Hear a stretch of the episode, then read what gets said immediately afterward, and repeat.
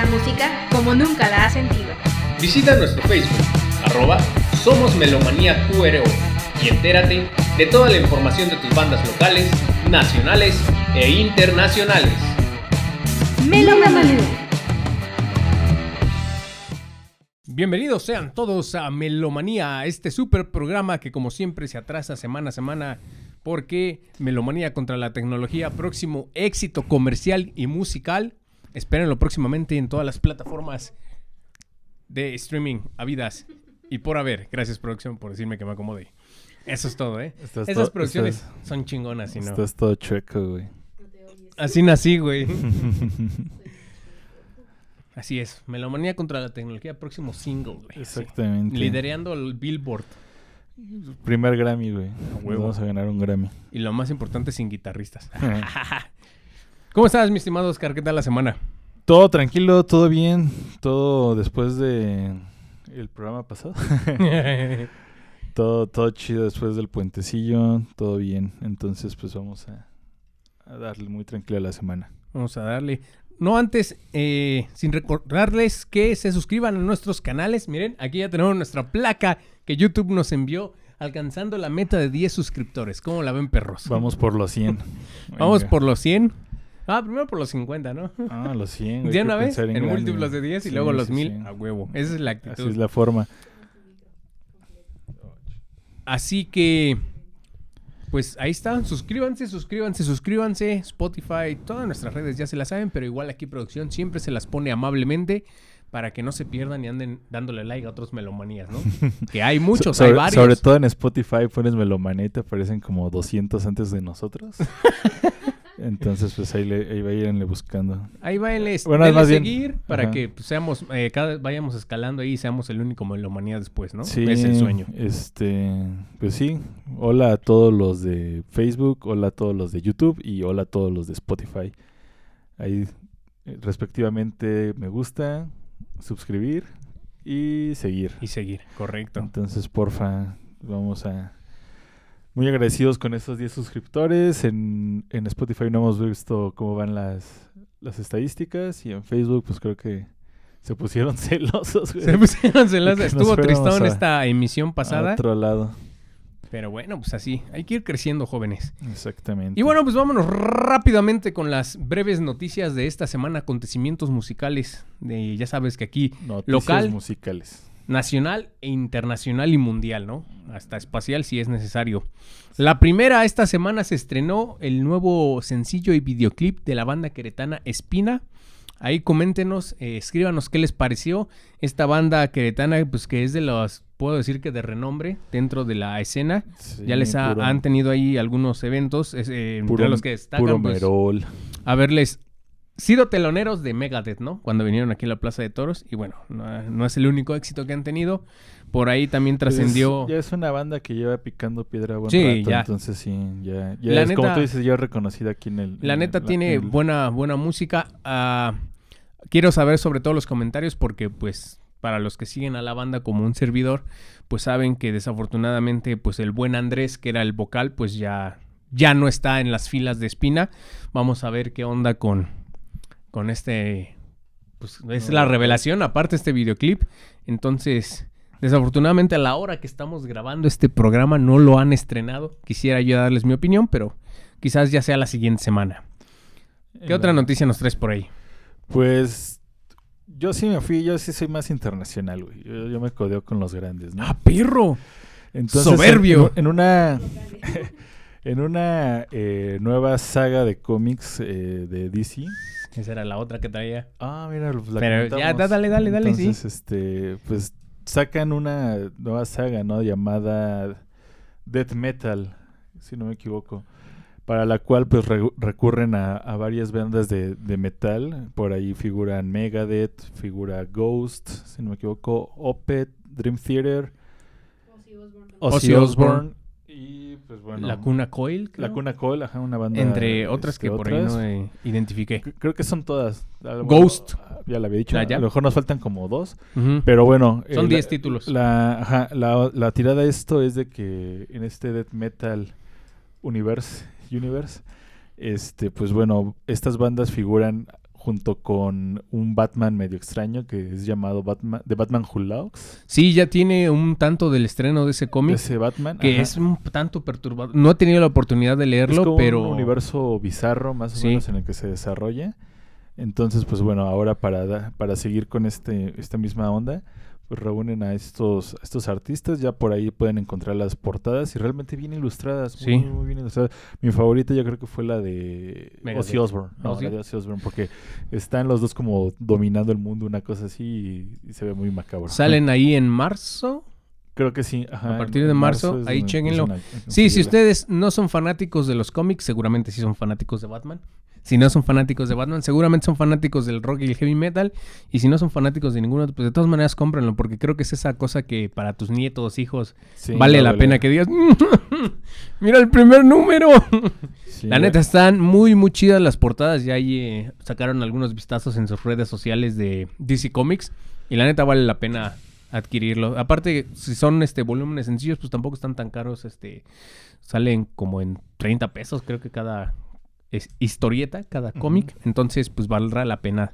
Ya por aquí los presumiremos en su debido momento. ¿Qué otra noticia nos tienes de ahí?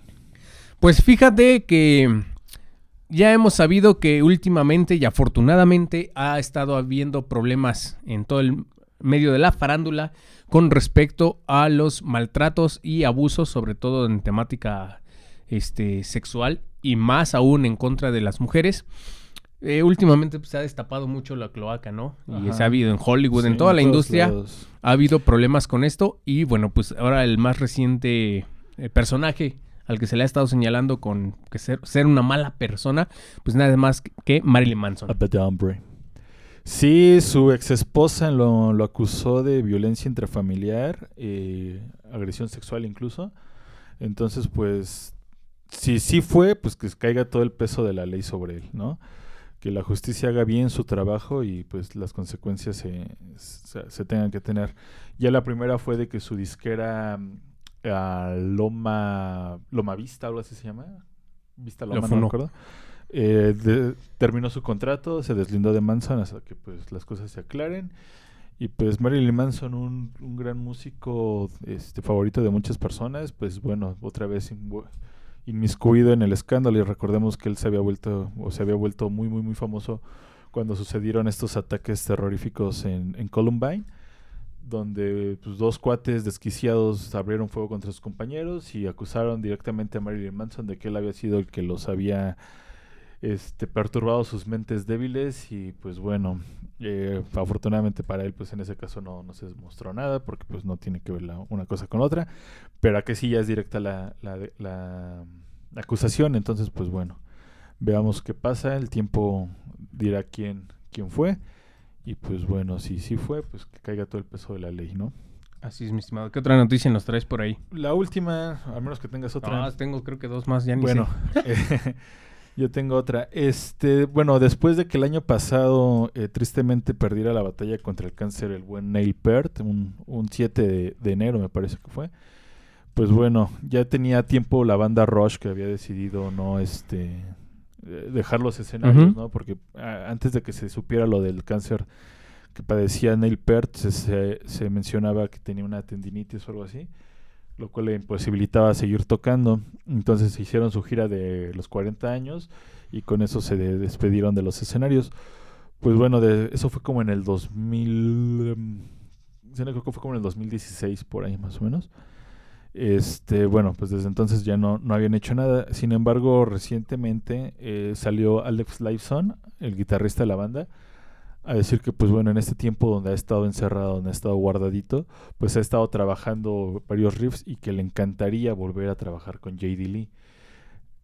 A lo mejor sí como Rush va a estar curioso y va a ser ba- bastante, bastante de morbo ver quién va a llenar los zapatos. Que jalen a Mike Porno hoy. Lo más seguro, porque era la, la- cuando sonaba, ¿no? De que Ross ya no iba a poder seguir porque, o ya no iba a continuar porque eh, el problema de salud que tenía Neil Peart era el que sonaba, ¿no? Mike Portnoy. Probablemente sí lo jalen, pero aún así no creo que... O sea, los zapatos de Neil Peart nadie los va a llenar, güey. No, No, pues. es imposible. Entonces, este, va a ser interesante saber cómo va a sonar ahora, ahora Rush. Si el nuevo baterista que, que incluyan eh, va, imitar o va a tratar de hacer sonar igual las percusiones que tenía ya bien establecidas Neil Peart o va a poner su estilo, va a ser interesante ese, aspecto. Pero digo, todavía apenas está en, en, una, en una idea de Alex Lifeson. J.D. Lee no ha dado ninguna declaración, pero Alex Lifeson sí le ha, declarado que ya tiene cosas hechas para empezar a trabajar, ¿no? Que le encantaría volver a, a trabajar con, con J.D. Lee, que pues bueno, compañeros de toda la vida, ¿no? Este, ellos dos fueron los que empezaron Rush, Neil Peart se integra como hasta el segundo o tercer disco, pero Rush eran ellos dos, ¿no? Entonces, pues bueno, va a ser interesante. Vientos. Y ya este, pues para última, ya última noticia, hoy es el cumpleaños de Alice Cooper. Es puto. no sé, pero acaba de Ah, cumplir felicidades, 73 ¿no? Y además pues nos compartió un adelanto de su nuevo disco que se va a estrenar este año, el cual lleva por título, bueno, la canción Social Bryce. Y bueno, pues ya pueden ahí descargarla, creo que ya está disponible en Spotify. Pues un, un, un abrazote a Alice Cooper que seguramente nos está Que escuchando. seguramente ¿verdad? es uno de los 13 suscriptores. Así es, aquí está. Miren, ustedes pueden ser como Alice Cooper, pero pues ustedes mismos se ponen sus límites y sus barreras. Si se suscriben, además de ser como Alice Cooper, obtendrán la paz mundial. La vacuna contra el bicho que nos este, trae tanto daño y sufrimiento y te crecerá cabello. Así es que suscríbanse al canal de Melomanía y todas esas todos esos beneficios obtendrás, ¿no? Sí, no importa si lo haces en YouTube o Spotify o Facebook, es transferible el beneficio. Así es, así es. Y entre más, y si te suscribes a todos, todos los beneficios, así es como un combo. Además te incluye un refresco mediano y unos nachos. Con extra queso. Pues felicidades al buen Alice Cooper y vamos a escuchar su, su sencillo, ¿no? Arre, Que arre. ha estado. Y pues con eso terminamos las noticias. Con eso la terminamos semana las noticias de esta rica, rica y deliciosa semana. Y nuestra otra sección, la recomendación de esta semana, mi estimado Dave. ¿Empiezas o empiezo? Empieza. Date, date. Pues mira, la semana pasada les traía Elohim Corona, este, y ahora les traigo a otro compañero de él, ¿no? Yo creo que el- eh, la versión mexicana, no es por comparar ni nada, pero por ahí para equiparar. Jay de la Cueva, eh, un musicazo mexicano que, pues bueno, hace y deshace lo que quiere con sus proyectos. Eh, muy conocido por ser el vocalista, guitarrista, frontman de Moderato, otra vez la banda pero también baterista de Fobia, e integrante de Titán, eh, por ahí tiene un proyecto solista. Entonces es un músico muy, muy, muy versátil. Históricamente, pues bueno, él empezó tocando con los Microchips, una banda de, de niños por ahí de los ochentas, y desde ahí ya mostraba su talento que tenía para la música, ¿no? Entonces, pues desde ahí ha trabajado, después fue el baterista original de Molotov, cuando le después se sale de Molotov para entrar a, a, a Fobia, luego hace Titán, Titán, este, y termina con Moderato, ¿no? Entonces, pero en el lapso también se ha dedicado a, a participar con infinidad de músicos. Bueno, mi recomendación en sí, en sí, en sí, en sí, va a un video o a un pequeño concierto que surgió por ahí del 2015, creo que sí, dos- sí, por ahí del 2015 más o menos, donde eh, surge como un movimiento que se llamaba México Suena, no sé si lo recuerdes, Sí. donde trataban, pasaban así en, en- en la, tele- en la televisión, este, en los canales, ca- canales de libres y en los de paga pasaban este conciertos de bandas mexicanas o conciertos que se habían realizado eh, aquí en aquí en México, ¿no? Eh, participaban muchas. Pues bueno, invitan a Jay de la Cueva para este proyecto y reúne a todos sus amigos y hace un verdaderamente hace un, muy, muy buen concierto eh, donde toca algunas canciones que ha este, escrito con otras personas, algunas canciones que ha interpretado con otras personas, tiene colaboraciones, por ejemplo, con su papá, este Javier de la Cueva, este que fuera quien fuera tecladista de los Teen Tops o los no, los Hooligans de la época del rock and roll, ¿no? Fue de los precursores del rock and roll aquí en México. Eh, tiene una pequeña colaboración como la ha tenido durante varios ya años este con Los Ángeles Azules, ¿no? Tocando Sí. Déjame sorprenderte, 17 años. Eh, pero tiene una participación, por ejemplo, con una banda que se llama Ruido Rosa, donde tiene una canción que él escribe y que dice, yo cuando escribí esta canción o yo cuando la hice, lo primero que pensé fue, esta tiene que sonar con una banda de mujeres, de puras chicas, ¿no? Entonces tiene esta colaboración. Tiene otra colaboración con, con Leonel García, eh, más, más recordado por su participación o por ser miembro de Sin Bandera, donde interpretan una canción que escribieron entre los dos. Eh, tiene otra participación con los de Titán, que es la como reunión oficial de Titán o la, el primer este, acercamiento para que se pudieran reunir nuevamente. Y tiene una, hace como una, un mix con Elohim Corona, que es este baterista moderato, con Marcelo Lara, que, es guitarrista de, de, moderato. Es mejor conocido como Mick Marcy, me parece. Es el gordito. Mm. Este, con Cha, que es también bajista. O sea, llevó a moderato. es moderato. Llevó a moderato, ¿no? Pero él lo dice, ¿no? Pues realmente tengo la fortuna de poder haber podido formar una banda con mis mejores amigos, ¿no? Entonces ahí tocan una canción que no ha salido en ningún disco moderato y que hasta ese momento creo que no se ha publicado, pero está bastante, bastante interesante. Yo a Jay de la Cueva lo respeto muchísimo como músico porque es muy versátil, ¿no? E incluso eh, creo que va a dar pauta a lo que vamos a hablar en el programa de hoy. Entonces él puede hacer y deshacer lo que quiere, él puede hacer un proyecto solo, entonces creo que lo que presenta aquí es como lo más compacto de lo que él le interesa de la música, que él te podría dar un programa de dos, tres horas, ¿no? De estarlo viendo tocar y, compartiendo con sus, grandes amigos. Entonces, esa es mi recomendación de esta semana. Si pueden topar ahí la participación de Jay de la Cueva en el concepto de México Suena, pues se van a entretener un ratito. Aparte está cortito, una horita. Que fíjate que yo podría considerarlo como pues el artista contemporáneo mexicano. pues, si no el más chingón, pero sí dentro de un top, el que tú me digas. Por toda esa versatilidad y que pues también la figura de hombre orquesta. O sea, te toca todo. Te digo, hace poquillo, ahí por recomendación forzada de YouTube, me salió un video bastante interesante en donde él sale tocando nada más este el piano. Creo que el fondo es blanco le tocando el piano, pero creo que primero empieza como a hacer un loop en guitarra, luego se pasa el piano y todo, y así se va todo.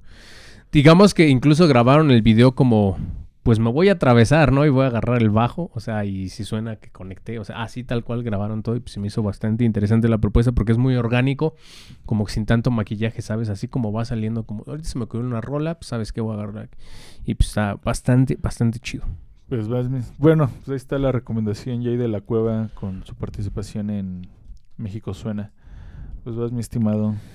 Pues como es costumbre, les voy a recomendar una banda. Es una banda relativamente nueva. Digo, pues ya sabemos que siempre estamos tratando de buscar nuevas propuestas musicales. y esta, esta es una de ellas. Eh, se llama Royal Blood. Ya tienen ahí quizás unos 5 años más o menos dándole pero pues son relativamente nuevas si lo comparas con toda la vieja escuela de bandas que aún existen y que sobreviven y que sobre todo están activos.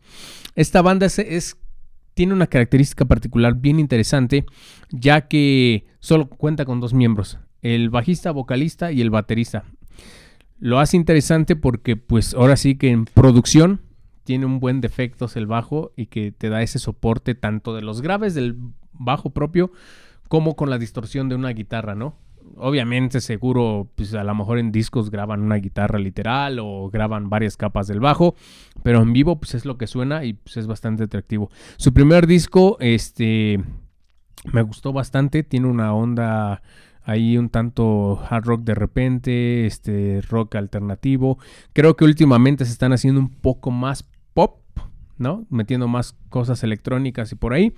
Pero pues también acaban de estrenar este sencillos. Está el Troubles Coming y el Typhoons que están ya en Spotify. Escúchenlos y díganos aquí qué les parece, si ya han escuchado esta banda anteriormente, si es la primera vez y si, bueno, pues estos nuevos lanzamientos que estrenaron en enero de este año, pues a ver qué, qué les parece, ¿no?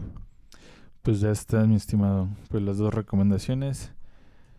Y pues vámonos con lo que nos trajo hasta aquí. Vámonos, el tema de hoy es nada más y nada menos que hablar de un señor, señor musicazo, ¿no? Un artista redondo. No porque esté gordo, pero ah, porque... yo creo que es... Porque te tienes que persinar cuando hablas de... sí, este, bueno, vamos a hacer reseña a su más reciente producción. Ah, sí, sí. Y lo que te decía, ¿no? Yo creo que va muy de la mano la recomendación de Jay de la Cueva, porque también es eh, de la persona que vamos a hablar, es un multiinstrumentista y que en esta ocasión nos lo demuestra, ¿no? Vamos a hablar de na- nada más y nada menos que el Sir Paul McCartney con su disco bien titulado McCartney 3, Sencillito. sencillo nada más. Y pues bueno, Vamos a hacer una... Para las personas que han dormido debajo de una piedra los para las, últimos para años... las personas que no han nacido, nada, eh, sí, porque no. Es, pues bueno, ¿quién es Paul McCartney? Paul McCartney es mundialmente conocido por haber sido el más bajista, guapo. Ay, sí. bajista, guitarrista, voz principal, compositor, pianista, o sea, multiinstrumentista dentro de, de The Beatles, ahí nada más, ¿no? A su salida de, o a la desintegración de The Beatles, continúa su carrera como solista, forma Wings, eh, con ellos toca también durante un periodo de 9, 10 años. Y a la desintegración de Wings continúa con su con su con su carrera solista, ¿no?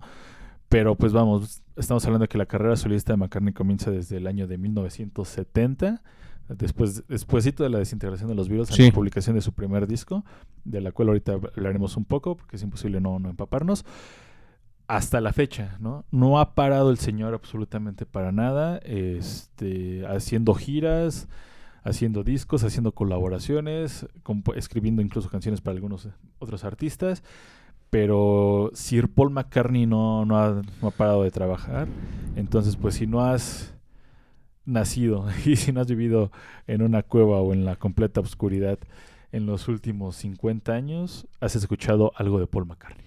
Sí, Paul McCartney, pues este artista que pese a su edad sigue, como bien comentas, eh, siendo productivo, musicalmente hablando, y lugar donde se para... Y sexualmente hablando, Oh, porque tiene una hija como de tres años, Sí, sí, tres, sí. cuatro años. Y ¿no? está casada con una persona de no sé cuántos años. No, ya estaba grandecilla su señor. O sea, Bueno, comparación en comparación de- o la- sea, es de a lo que voy. Esta Heather Mills. Sí, este ya le ya está más como de su edad. Y este lugar donde se para es lleno total. Efectivamente. Recuerdo aquella vez que lo trajeron gratis al Zócalo de la Ciudad de México. Yo estuve ahí. Alabado seas, bienaventurado. Bueno, pues tú me podrás decir de Sí, viva voz este... Paul McCartney, este, te- pues es, gar- o sea, no, es, una leyenda viviente. Realmente no nos, eh, eh, cuando estamos, cuando estaba preparando este programa, porque ahora sí lo preparamos. lo preparamos. Preparamos, aquí está. Para la gente Nada de improvisación. Para la gente de Spotify se abrieron unas comillas. Este, Grandes. Estaba pensando eso, o sea, güey, eh, los Beatles son la banda más grande de la, de la historia, ¿no? O sea, todo mundo, todo músico, todo productor, toda gente empapada de música, no, o sea, son pocas las personas que realmente saben de música que te hablan mal de los Beatles, ¿no? ¿Sabes? Sí. O sea, sí hay una, un área de, de hate, pero es más por parte de los fanáticos, pero músico, músico, o sea, gente ¿Es tan que se grande? dice respe- eh, respetar no puede hablar, no habla pestes de los Beatles porque sabe que el trabajo no simplemente va en cuanto al virtuosismo, sino va más allá. Entonces, era lo que estaba pensando, güey, no somos conscientes cuando lo vas a ver en vivo que estás viendo a alguien que fue- es parte de la historia. O sea, eh, independientemente si tu concierto es este lo piensas que es uno más de la gira, pues no, estás siendo parte de la historia de, ¿no? Entonces, ha sido de los músicos que ha tocado en todos lados, ¿no? De hecho, por ahí tiene un, concierto en la Plaza Roja de Moscú, donde a medio concierto este llega Vladimir Putin o Putin y este y como que la gente deja de ver a Paul McCartney para, para ver a Vladimir Putin, ¿no? Entonces, o sea, imagínate, ¿no? Y la plaza completamente llena, ¿no? Entonces, pues bueno, a esa altura, de, a esa altura está Paul McCartney, ¿no? Entonces, donde se presenta lleno, ¿no? En Río de Janeiro lleno, en todas las arenas de Estados Unidos lleno, en Inglaterra lleno, ¿no? México, Foro Sol, este Estadio Azteca, eh, Plaza del Zócalo, lleno, o sea, Y que no es cosa fácil, porque déjame, te comento que esos llenos que son, pues también Paul McCartney está como catalogado entre los artistas que más caros salen sus boletos. Entonces, no es como que digas, ah, fui aquí a la Plaza de Toros y me salió en 500 pesos mi boleto hasta enfrente. No, Ah, Son palabras mayores, era un concierto hasta enfrente de, de Paul McCartney. Paul Entonces, tomando en cuenta eso, lo, lo que te sale un boleto, pues sí es todo un Sí, mérito y- y aparte llenar. de que, déjate de eso, a pesar del costo de sus boletos, eh, las veces que yo he tenido la oportunidad de verlo aquí en México, este, güey, tres horas se terminan los boletos. O sea, no es de que lo puedes dejar para ahí después porque ya no vas a alcanzar. Y sí, efectivamente, los boletos de hasta adelante son boletos que te cuestan 12 mil pesos, una cosa así. Entonces, pues bueno, es un... Y aparte, lo que más me impresiona de él es de que sigue tocando con la misma energía que muchos chavos, ¿no? O sea, él sigue disfrutando lo que sigue haciendo. Incluso, este, para mí es una comparativa, ¿no? De bandas que se reúnen o agrupaciones a las que voy a ver en vivo. Si veo que está aburrido, mi comparativa es, güey, o sea, ¿cómo puede ser posible que un señor de 70 años, casi 80, tenga más energía y disfrute más de tocar en el escenario que güeyes de 40, ¿no? Saludos a los caifanes. Saludos al Pigüey. Entonces, este, pues realmente esa es, esa es mi comparativa, ¿no? Y pues bueno, en este seguir trabajando, pues bueno, lo, es lo que nos trae hasta este momento hacer esta reseña de su más reciente su más reciente disco. Yo creo que ya después habrá, si habrá tiempo, pues haremos un especial a Sir Paul McCartney porque realmente se lo merece, ¿no? A todo lo que ha hecho ya como tal, pero en sí, en sí, en este nos vamos a enfocar a tratar de desmenuzar un poco su, su más reciente producción, McCartney 3. McCartney 3, que como bien comentas, pues ya es una persona muy mayor, digamos, dentro de del ah, común denominador de los artistas que solemos ir a ver, ¿no? Eh, es, eh, lo grabó a sus 78 años, nada más y nada menos. Nada es la edad con la cual este, comenzó la grabación de este disco, que es el tercero dentro de su carrera. Bueno, no el tercero de toda su carrera solitaria, pero es el tercero de una trilogía, ¿no? Pues sí, güey. Que No creo que bueno, está bien. Porque sí, estaría muy cabrón que fuera el cuarto de una trilogía. Puede ser, güey. quinto de una ¿Qué tal es trilogía. que es el tercero punto uno? Tipo George Lucas, ¿no? Ah, empieza después este, el 4, 5, 6. La lámpara se desmayó después de esa revelación. ¡Ah, la verga! El tercero de una trilogía, tres. Puede ser la primera este, trilogía, segunda trilogía, no sabemos, güey. Yo creo que va más encaminado a convertir, a, sacar su McCartney 4, porque recuerda que todas las Sí, grandes bandas tienen que tener un disco 4. Entonces, este, creo que va más encaminado hacia ese, hacia ese lado. Pero haciendo un poco, o bueno, eh, si tienes algún otro dato, este, No, pues estás cerrando esa trilogía para que quede más claro. Y es el número 18, ya como su carrera de solista. De solista, sí, Exacto. que bueno, eh, hay que en su carrera en cuanto discográfica, tenemos que tener en cuenta que tiene los discos de The Beatles, los discos de The Wings, su carrera solista, y por ahí tiene unos proyectos que no pertenecen como tal a la carrera oficial de, de Paul McCartney, que son más como proyectos electrónicos que se llaman The Fireman. Entonces, pues por ahí lo- los pueden escuchar. Es bastante, bastante interesantes. Unos, unos discos como más tirándole a un sonido electrónico. Eh, están, están interesantes. Pero eh, haciendo un poco de contexto a esto, eh, ¿por qué McCartney 3, no? O sea, obviamente tuvo un McCartney y un McCartney 2. Ahora el McCartney 3. Pues bueno, eh, los llama así porque son discos donde él toca, produce, Sí. compone, Canta, absolutamente todo. todo. Él hace todo. No necesita de nadie más, ¿no? En el McCartney 1 eh, lo viene haciendo, salió por allá del año de 1970. Correcto. Lo publica eh, seis meses después de que eh, se desintegran los Beatles, o sea, ya lo venía trabajando. Entonces, este, es como, su, como su entrada a cerrar un círculo, en lugar de cortarse el pelo, McCartney lanza un disco, ¿no? Donde él toca todos los instrumentos, canta, hace todo y abre su nueva carrera como solista, ¿no? El McCartney 2 lo publica justamente después o poquito antes de que se desintegraran o se terminara completamente Wings. Entonces él lo publica en el año de 1980, ¿no? Ahí es donde publica y nuevamente hace lo mismo. Él graba todos los instrumentos, él hace todas las voces, solamente Linda McCartney, su esposa, le ayuda con algunos coros, pero él hace todo, ¿no? Hace la producción, hace todo. Y la gente está como expectativa, ¿no? De pues a lo mejor ya no va a sacar nada, porque ya después no volvió a, formar ningún otro proyecto, ya no tenía ninguna razón, ¿no? Sin embargo, por ahí este, tiene algunos discos donde, o algunas canciones donde él hace todo, ¿no? Específicamente tiene un disco que es el Chaos and Creation on the Backyard, ¿sí? Eh, de- corrígeme si me equivoco, es uno que hasta está como en documentado en video, ¿no? Creo que sí, ajá. En los Eh, bueno, que ahí- hasta invita, hay gente, ¿no? Que le dice, a ver, toca el pandero y todo así. Efectivamente, entonces Eh, ahí igualmente él hace toda la, Sí. toda la instrumentación, sin embargo no lo llama McCartney 3, o sea, simplemente es porque él tiene la habilidad de poder hacer eso. Entonces ahora ya hablaremos un poco más, pero ahora con esta cuestión de la pandemia se empieza a dar cuenta porque eh, estaba leyendo eh, un poco de los otros McCartney, ¿no? Para él es bien fácil, güey, o sea, es un genio, eh, donde por eso para mí, nada más por ese simple hecho, se refuta la idea de que McCartney está muerto.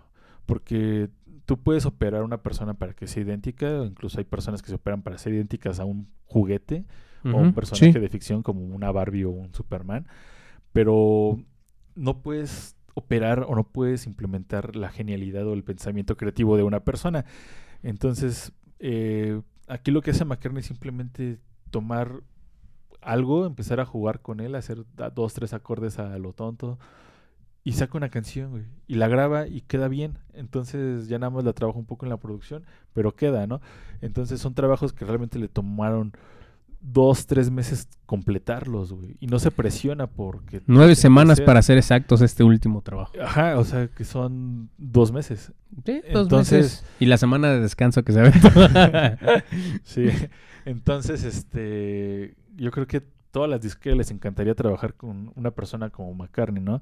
Que era lo que hablábamos en el especial de Maiden, ¿no? El compromiso que tiene Steve Harris para con la banda es el compromiso que tiene Pa- McCartney para con, con la banda, ¿no? En la actualidad eh, escuchas los contratos de disqueras donde, o la producción de discos que tardan dos años en grabar un disco, güey, y dices, güey, y, pedo, y, ¿no? y aparte, bueno, son discos que...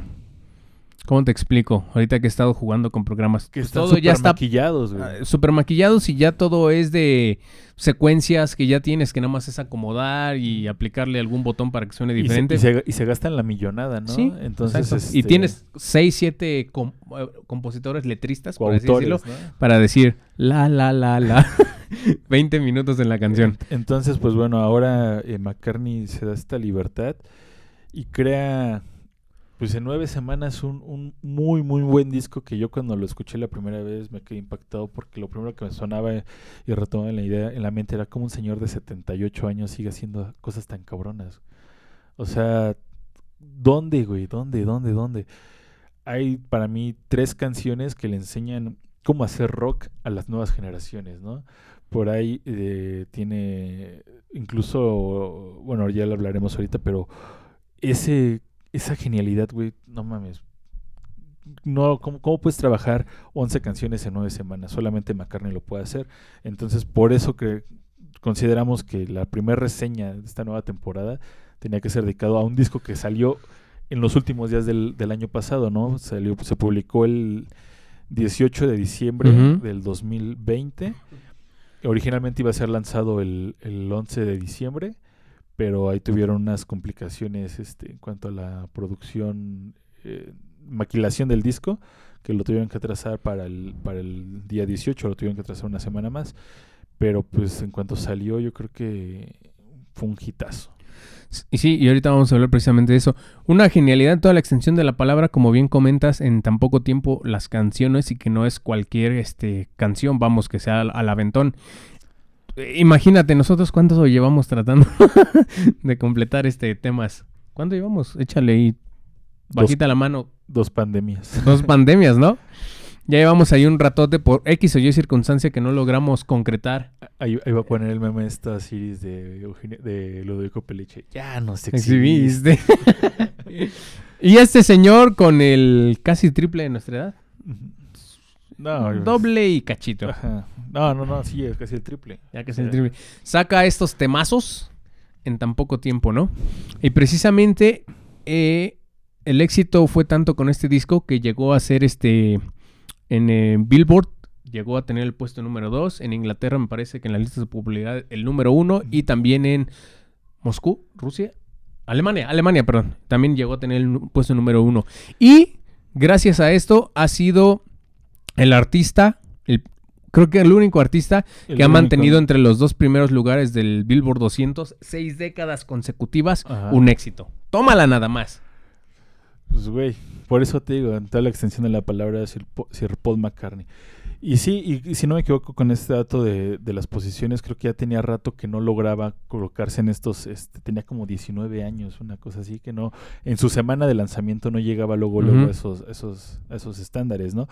Con este disco lo logra porque fue muy esperado, aparte sorpresivo, porque como mencionas, ¿no? Eh, lo trabaja en nueve semanas. Por ahí de octubre es cuando se da la noticia, se empieza a especular de que va a salir el, el McCartney 3, ¿no? Entonces es- se empieza a ver, hay toda una campaña publicitaria, de hecho se lanza en internet el dominio de McCartney y 3i, o ah, porque no podía poner como las I mayúsculas para referenciar el 3 romano, donde venía como una página, la abrías y te mandaba como una página de error, pero en lugar del clásico error 404, aparecía error 403, que mm, no sé, yo no soy ingeniero en programación ni, ni en software ni nada de eso, pero creo que no existe, y si existe pues debe ser completamente algo, algo diferente, ¿no? Pero era con toda la intención, ¿no? De Mm. como de publicitarte que iba a ser el McCartney 3, hubo toda una campaña publicitaria donde incluso semanas o días antes de, de la publicación de este disco, en algunas partes del mundo se ponían como las partituras de, la, de las canciones que iban a incluir este disco y el mismo McCartney invitaba a los músicos a decir, ok, si sabes leer música, toca eso y dale, un- dale, dale un adelanto a la gente de cómo va a estar sonando, ¿no? Eso te habla de, de la genialidad de Paul McCartney y la campaña publicitaria, ¿no? Entonces por ahí se compartieron muchos videos de, de músicos este, amateurs, bueno, no ama- amateurs en el aspecto de no famosos, este, tocando o interpretando sus versiones de, este, de lo que iba a parecer sonar este disco, que es algo muy interesante, ¿no? Porque cuando tú ves una partitura, si no la escribes tú, eh, ya tienes una noción de cómo la interpretó el artista, cómo lo hizo el artista, pero acá era y cómo la estaba sonando, ¿no? O sea, a pesar de que está la escrita, pero como que esa presencia, Sí, o cada esa quien esencia, ¿no? De la, de la persona. Le da su interpretación como músico y tú como público recibes otra interpretación completamente diferente. Entonces sí fue un ejercicio bastante, bastante interesante. Mucha gente escuchó por primera vez ahí las canciones, otra gente mejor se contuvo, como yo no quiero spoilers. Y ya, exactamente, no quiero spoilers, yo me espero a que salga el disco. Por ahí también este, en Twitter se lanzó un trending topic con el 12 días o 12 days for McCartney 3. Maca- 12 days for McCartney 3. y este y por ahí fue muy muy muy interesante, ¿no? Incluso ya la publicación del disco, todavía la campaña publicitaria incrementó, ¿no? Con todos estos aspectos de de las ediciones especiales y mil versiones del mismo producto, ¿no? Que se ha dado tanto para para el consumismo y necesidad del, del público de adquirir, ¿no? Este, no sé, ¿quieres que lo, lo platique? Por ahí salieron varias versiones, este, la, la como normal, la, para los simples mortales, pues es el disco nada más, en acetato, en CD, y ya la portada con, con un dado, este, con la cara de los tres, bueno, del número Los 3, tres, ajá. y ya este pero salió una, salieron unas ediciones en colores si no me equivoco rojo amarillo verde y blanco entonces creo que para cada edición salieron 3000 copias pero cada edición tiene como que ciertas rarezas no y no conforme con eso solamente para que se pudieran acabar todas esas ediciones al, az- al azar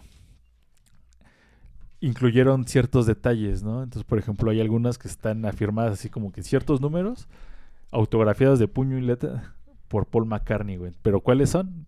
Se tienen que acabar para al al final saber a quién le tocó. ¿no? Compra, compra, compra, compra. Exactamente. Otros vienen con un extra que son como que cierta, como que preversiones de la versión final de, algunas canciones, ¿no? Entonces ahí tienes que, se tienen que acabar para saber quiénes fueron Sí, algunos traen ahí- ¿no? Material extra que al fin quedó fuera de la versión. Ori- eh, ya, ya, la versión definitiva y se quedaron estos cuatro que así, pero ahí mételos en por ahí, ¿no? Ese era Entonces, el pues, material pues ahí tienes extraño. que este, pues ya después nos enteraremos a quiénes fueron los que le tocaron. A lo mejor lo vemos hasta que salga en un desprecio de la historia. no, el precio de la historia. El precio. Después de la historia es otro podcast este, de comedia. Pero, pues bastante, bastante interesante. Entonces, pues, le metió a la publicidad McCartney muy bien y creo que ha Ha funcionado. Y lo- hay que reconocer, el disco no está, no es sobrevalorado para la, la campaña publicitaria a la que se, se vio afrontado, ¿no? Entonces, pues ahí, ahí queda. Sí, es un disco que ya en- hablando en cuanto a temas en general, eh, digamos ya la esencia completa del disco, eh, al menos en los primeros temas, me pareció que es algo como de mucha retrospectiva. No sé, él decía que lo empezó a hacer por precisamente por toda esta cuestión de la pandemia, ¿no? De cómo se está sufriendo y todo. O sea, algo le movió a él dentro y empezó a componerlo y creo que se ve reflejado. O sea, son temas, algunos o muchos acústicos, sin una letra, pero sí te, te lleva a ese mood de, pues chales, sí te A mí sí me hizo sentir como eh, encerrado en el sentido no de que me tengan prisionero, pero sí encerrado en, pues, mi casa, mi de esto y como que te hace añorar ciertas cosas que nosotros veíamos como muy normales y cotidianas y quizás no valorábamos como un abrazo, ¿no? O sea, poder abrazar a una persona. Entonces, eso por una parte. Por otra, siento que es también un disco que tiene, o que si yo lo pudiera englobar más en un género, en cuanto a la mayoría de temas, es quizás como tiene muchos tintes folk, ¿no? Esta cuestión que está muy de moda entre los chavos, de cuando no se deciden qué, este, qué género toca tu banda. No, pues indie folk. ¿no? Entonces, este sí tiene como muchos tintes y me gustó bastante eso, esa, esa eh, folk, esos manera de mucha guitarra electroacústica y toda esa cuestión, me agradó bastante y siento, eh, como te comento, que es muy atmosférico en ese sentido. Él mismo lo dijo, quería hacer un disco pues porque él naciera, no para complacer a los demás, sino porque él eh, representara algo significativo y porque pues, hoy puedo hacer un disco, quiero grabarlo y no me importa lo que vayas a decir, si te gusta chido, si no pues también, pero pues no voy a complacer ahora a nadie, ¿no? Sí, en ese aspecto pues todo surge porque eh, hay una película donde le encargan o él realiza la, la banda sonora. Entonces eh, se estaba haciendo güey. no había hecho nada y le, le- mandan a avisar de, oye, ya necesitamos la- las canciones, ¿no? Entonces empieza a trabajar con eso y empieza a descubrir que pues, gracias al encierro, gracias a, a toda esta situación de la actualidad, de la pandemia, eh, se le está facilitando bastante, ¿no? Entonces decide pues hacer otra cosa completamente diferente. Por ahí la primera canción, Long Tailed Winter Bird, y la última, Winter Bird slash When Winter Comes, son las canciones que pertenecen como tal a la banda sonora de esta película que te menciono, ¿no? De hecho, el- la guitarra como country que suena al principio del disco y al final, en la última canción, este, pues eh, es algo que tiene mucho Paul McCartney, ¿no? De como inicia el disco, lo termina. Es algo que hizo por ahí, por ejemplo, en el Sgt. Pepper's Lonely Hearts Club Band, donde la canción de Sgt. Peppers, a pesar de que ab- abre el disco, pero también es él tiene el Sgt. Pepper's Ref- que es con la que cierra el disco, ¿no? Y es algo que repitió mucho en sus carreras, en el Band on the Run, este, incluso ah, en, los, en sus dos discos anteriores, ¿no? Y pues es como que las- el sello, ¿no? Como en a lo mejor en los 90 era el, en los 2000 era el intro y el outro. Así Sí, Paul. McCartney, ¿no?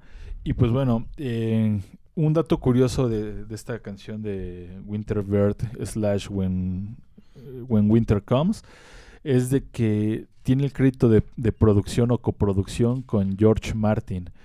Eh, recordemos que George Martin es el afamado y talentosísimo y super cabrón dios de la producción de The Beatles.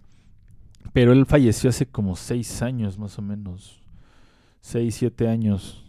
No, seis. Seis años más o menos, si no, si no mal recuerdo. Entonces es raro que, que en un disco del 2020 tenga el- la producción. ¿Por qué? Ah, bueno, porque eh, la parte eh, vocal que, que tiene esta canción fue algo que grabó McCartney, que le hizo como unos arreglitos George Martin por allá de 1992. Y fue algo que dejó abandonado, ya no lo, no lo recuperó y en esta ocasión pues decide retomarlo. Y pues bueno, ahí tiene su crédito de producción George Martin para, para este disco.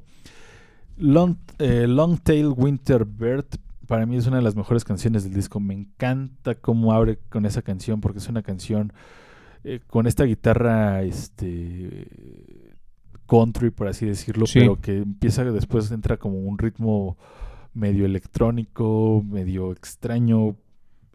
Y aparte la letra, ¿no? Que nada más repite dos frases durante toda la canción. Es, es una canción muy, muy, muy pegajosa. A mí me encantó, me encantó, me encantó, me encantó, tengo que decirlo.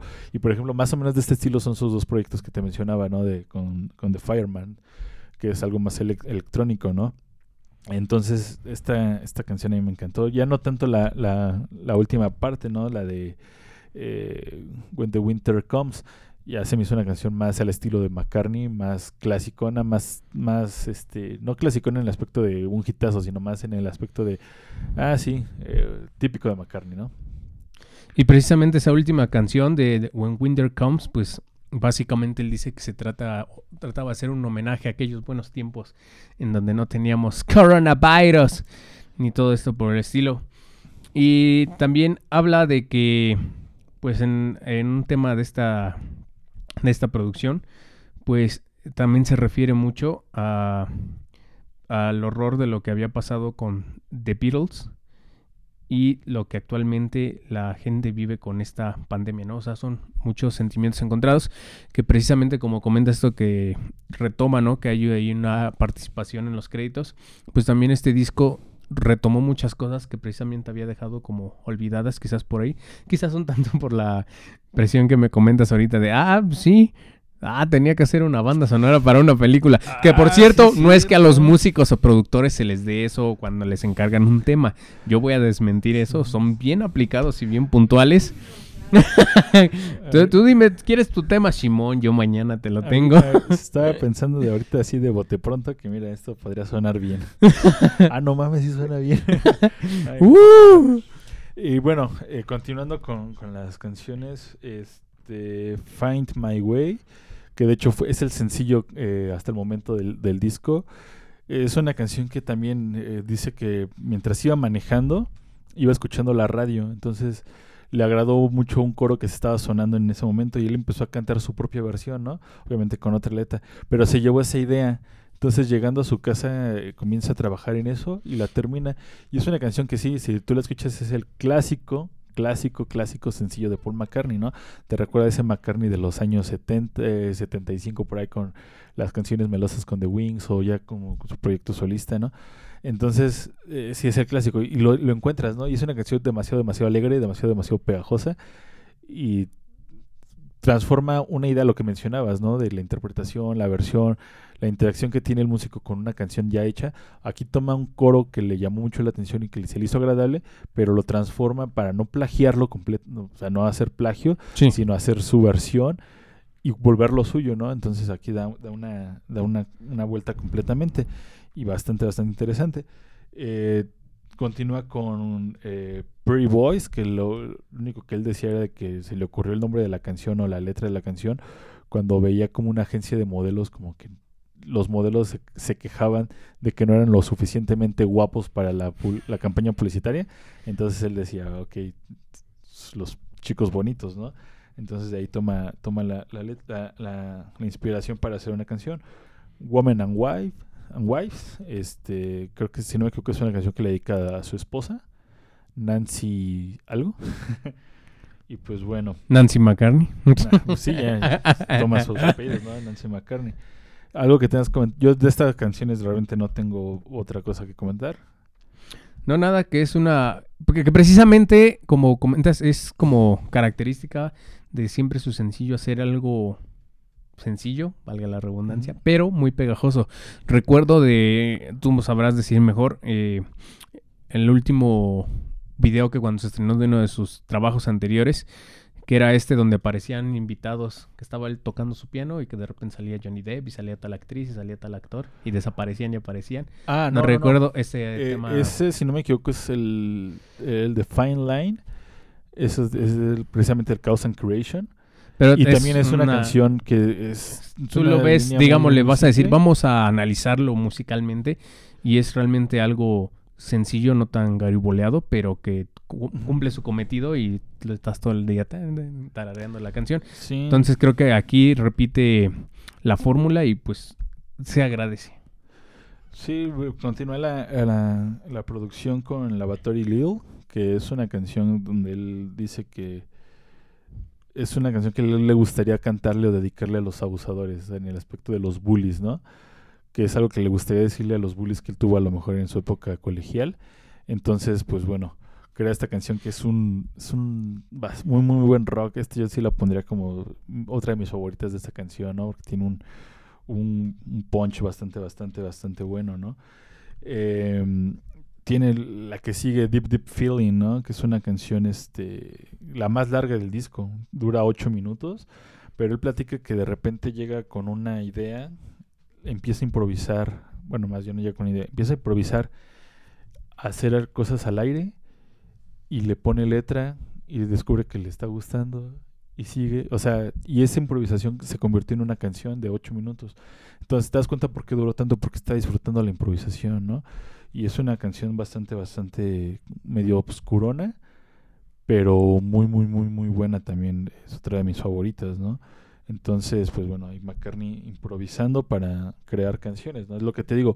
Ojalá todos los músicos de la actualidad tuvieran esa facilidad que tiene McCartney para hacer una canción. Y es que es algo meramente de los genios y te voy a decir por qué. Recuerdo que cuando estaba estudiando la carrera, estamos en la materia de historia de la música, estábamos viendo a tal compositor, ¿no? Y precisamente una de las cosas que me llamaba la atención es que X obra, ahorita no recuerdo ni el compositor ni la obra, pero ahí te lo decían, de que tú ya lo escuchas y dices, no manches, que, es una joyita, ¿no? Y lo que te decían ya ahí, analizando su biografía y en concreto esa pieza, es que decía, él utilizó pues como un, un ejercicio de, de su materia de composición. Cuando este compositor estaba en la escuela, le decían, ¿sabes qué? Necesito que me hagas un ejercicio. Y pues ya, ah, órale, pues yo te voy a hacer esto y pum, ¿no? O sea, es precisamente ese, esa chispa que solamente tienen los genios. Y ahorita haciendo memoria, quizás me equivoco, pero creo que la canción era en cuestión, la esta que bailaba Cantinflas. Entonces fue. El bolero de Ravel. El bolero de Ravel. Creo que era así como de, bueno, necesito tal pieza. Ah, Simón, casi casi al aventón, ¿no? Para cumplir con la materia y tómala. calientita les la entregó. Entonces sí, fue, fue una, una improvisación que tiene, ¿no? Eh, después viene una que se llama Sliding, eh, que pues bueno, él toma el nombre de, dice que cuando nace o en alguna época viendo los juegos de invierno, escuchaba mucho esta palabra sliding, sliding, porque por un, deporte donde se tienen que deslizar, ¿no? Entonces se le hacía muy, muy interesante el nombre para esta, eh, para llamar como la atención o, crear cosas, ¿no? Entonces, este hace esta canción y esta es la única canción donde invita a otros dos músicos, ¿no? El caso del baterista Abe Laboriel Jr., paréntesis, hijo de Abe La- no, Abraham Laboriel, un excelente bajista, un monstruo del bajo, y sobrino de Johnny Laboriel, eh, ícono del rock nacional, ¿no? Del rock, eh, del rock and roll mexicano. Entonces, pues eh, ya lleva un ratote tocando con Paul McCartney y lo invita. E invita también a su guitarrista, a este Rusty. Entonces son las únicas canciones donde tiene colaboración con, con alguien más. Pero también una canción bastante, bastante ponchada. De hecho, a mí me encanta este como intro de tan, tan, tan, tan. Y que la batería cuando empieza ya la canción entra como en un sincopado. Y suena, suena extraño, pero te atrae mucho, ¿no? Yo pensaba que lo tocaba McCartney esa batería y que decía, ah, no mames, McCartney tocando esas cosas. Qué perra en la batería, ¿no? Entonces, pues ahí está, ahí está ese, ese dato, ¿no? Eh, de Kisses of Venus, que toma el nombre de... eh, cuando Venus toma la, la eh, su posición más cercana a la Tierra, así- se llama así esa- esa- ese fenómeno, ¿no? El beso de Venus, entonces de ahí toma una canción y hace una baladita muy, muy, muy a la McCartney. De hecho, decían algunas críticas que esta canción pudo incluso pertenecer a su primer disco, al McCartney 1, porque y- es mucho como de esa, de esa de esa línea, ¿no? No me voy a complicar con hacer rock, sino simplemente una baladita ahí, yo cantando bonito con mi hermosa voz. Y pues bueno. Y yo creo que la canción más significativa de todo el disco es la que la siguiente, ¿no? Seize the Day. Él hace referencia a que es, es como su versión del Carpe Diem. Algo así. Bueno, sí, sí, sí, claro. Sí, del, del, del carpe, carpe diem, algo así. Una frase esta de aprovecha al máximo, hace el máximo. ah, sí, sí, sí, sí. Seis de Daisy. Entonces, eso. eso. es lo que Vive quiere hacer, ¿no? momento. Dice que exactamente. De, de hecho, la traducción literal es eso. Ah, producción tiene eso en su estado. ¿Cómo se pronuncia producción?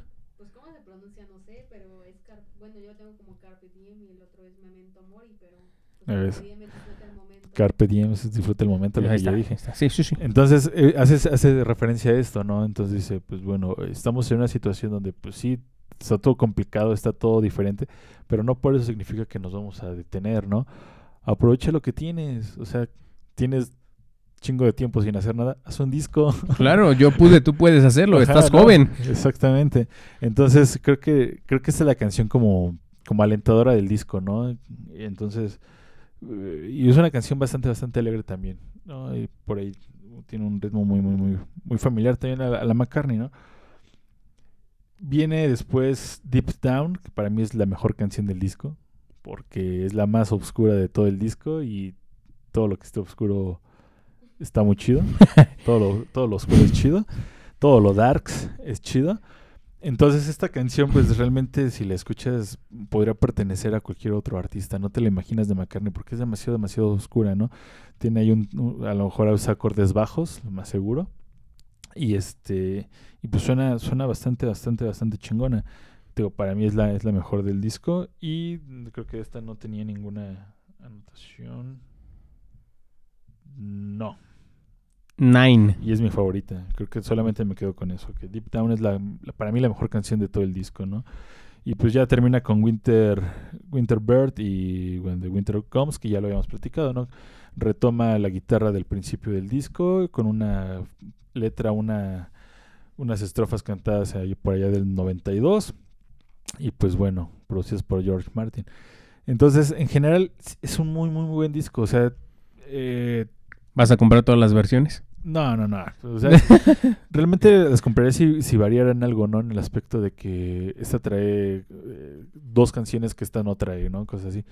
Pero al final de cuentas es el mismo tracklist, no se meten complicaciones con eso Paul McCartney. O sea, la- creo que la no afecta al- el coleccionismo, no afecta en cuanto al, al, al, al melomaníaco, ¿no?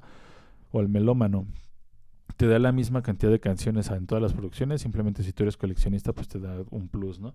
Entonces, pues bueno, eh, para mí es un, es un gran disco, continúa muy bien con esta trilogía de tres. Eh, Sí, de tres. Y le, da, le da una continuidad, ¿no? El primer disco es, o sea, el McCartney 1 es un disco completamente acústico, es un disco que donde yo siento que se quiso separar del rock. Dijo, no quiero que me comparen con los Beatles, no voy a ser los, los Beatles. Eh, si bien era productor eh, o digo co- compositor de la gran mayoría de las canciones de los Beatles junto con John Lennon, no quería que dijeran que él era el dueño del sonido Beatles, ¿no? los Beatles eran cuatro y ellos eran The Beatles, ¿no? No McCartney por sí solo. Entonces siento que se quiere separar de esto, ¿no? Y hacer algo completamente diferente, lo cual lo hace. Digo, es un disco bastante, si no conoces a McCartney y lo escuchas por primera vez, a lo mejor se te torna hasta un poco aburrido, ¿no? Es un disco así como que, "Neh". Eh, McCartney 2 acá mete ya como que más, más instrumentaciones electrónicas, eh, quiere innovar un poco en el aspecto, entonces va jugando, pero en este como que encuentra un equilibrio entre el 1 y el 2, ¿no? Es lo que te decía, tiene canciones que son completamente acústicas que ponen en el 1, pero tiene canciones muy, muy cabronas, por ejemplo la primera, ¿no? La de... Ah, siempre se me olvida. Eh, eh, eh, Long Tailed eh, Winter Bird, que podría pertenecer como a este intento electrónico del, del McCartney 2, ¿no? Pero encuentra un equilibrio perfecto, ¿no? No creo que vaya a trascender como el mejor disco de McCartney porque tiene joyitas este señor, ¿no? Incluso el disco pasado de Legit Stations también es un discazo. El New, el Chaos, o sea, tiene joyitas, ¿no? Eh, entonces, no creo que trascienda, pero tampoco va a ser olvidado muy fácilmente, ¿no? Si, si, si hace un completo, un completo eh, merecimiento a ser llamado McCartney 3, ¿no? Y continuar con esta institución que es Paul McCartney. Pues bien, ahí lo tienen, este súper, esta super recomendación que les trajimos esta semana para todos Reseña. ustedes. Reseña. Sí, anímense a escucharlo. Yo creo que la verdad eh, te, te va a impresionar mucho lo que se puede lograr en nueve semanas. güey. Así es, ustedes, este, chamacos, pompismiadas, holgazanes, que no han hecho nada en la cuarentena, ni siquiera clases virtuales asisten bien, pues pónganse las pilas si creen algo algo positivo, hagan algo que no solamente recuerden esta temporada por chales, estuve de holgazán en mi casa, chales, no me dejaron salir, no pude salir a pistear, no, o sea, de- que dejemos de verle el lado negativo y hagamos de este tiempo de que también debe ser de introspección, de reflexión, pues algo productivo con lo que tengas, ¿no? No precisamente vuélvete el nuevo Paul McCartney, pero a lo mejor tienes otros talentos que no has descubierto por el simple hecho de la desidia. eh, escribe un libro, pinta una pintura. Sí, no sé, este escribe poesía, un Ajá, libro, dibuja, ¿no? sé, puede ser el próximo este Sí, escritor de novelas, aprovecha no sé. el, el talento que tengas. Todos tenemos un talento, nada más falta descubrirlo y aprovechalo, ¿no? Que fue lo que hizo Haz tu podcast. Exactamente, es tu podcast. Entonces, pues, esperemos les haya gustado esta, esta reseña, este gran disco de este gran artista, que pues realmente nos tomó por sorpresa, ¿no? Es lo que decíamos, pareciera que el año 2020 fue malo, pero, güey, Paul McCartney sigue vivo y Paul McCartney sacó un disco, entonces, pues... y Paul McCartney es no. amor. No, entonces sí, Paul McCartney está vivo, sobre todo. entonces, pues, eh, ojalá se animen a, a escuchar esto y pues bueno, déjenos sus comentarios qué les pareció, cuál fue su canción, cuál es su canción favorita de este disco Sí, y sí. Sí, déjenos su opinión y su canción favorita. Y recuerden, suscríbanse. Queremos ser millonarios en esta pandemia. suscríbanse. tenemos que llegar al siguiente cero. Tenemos que llegar a los 100 suscriptores allí en el YouTube. Suscríbanse, denle seguir ahí en Spotify, agréguenos ahí a Facebook y sobre todo, pues mándenos sus canciones. Hemos empezado muy triste. Creo yo, creo yo que apenas el siguiente programa vamos a tener ahí una, una recomendación ya musical nuevamente. Pero pues a todas las bandas, a todos los camaradas que nos ven, nos escuchan, nos odian, nos aman como sea, pues aprovechen este espacio de promoción gratuita. Hoy es gratuita, quizás mañana no. Aprovechenla para que pues este lleguen a más oídos sus eh, creaciones musicales, ¿no? Para que lleguen mínimo a 10. Exactamente, pueden llegar a 10 que ustedes no consideraban, ¿no? Entonces, ahí estamos pendientes. Muchas gracias por sintonizarnos. Gracias a DAF Media por su increíble labor titánica con una computadora ancestral para subir el programa pasado. Un fuerte aplauso, por favor. Recuerden que aquí a mi izquierda está el buen Oscar, Osiris Torres en la producción, edición, iluminación, cámaras y demás. Su servidor Dave Harris, muchas gracias por sintonizarnos. Somos Melomanía. Hasta la próxima.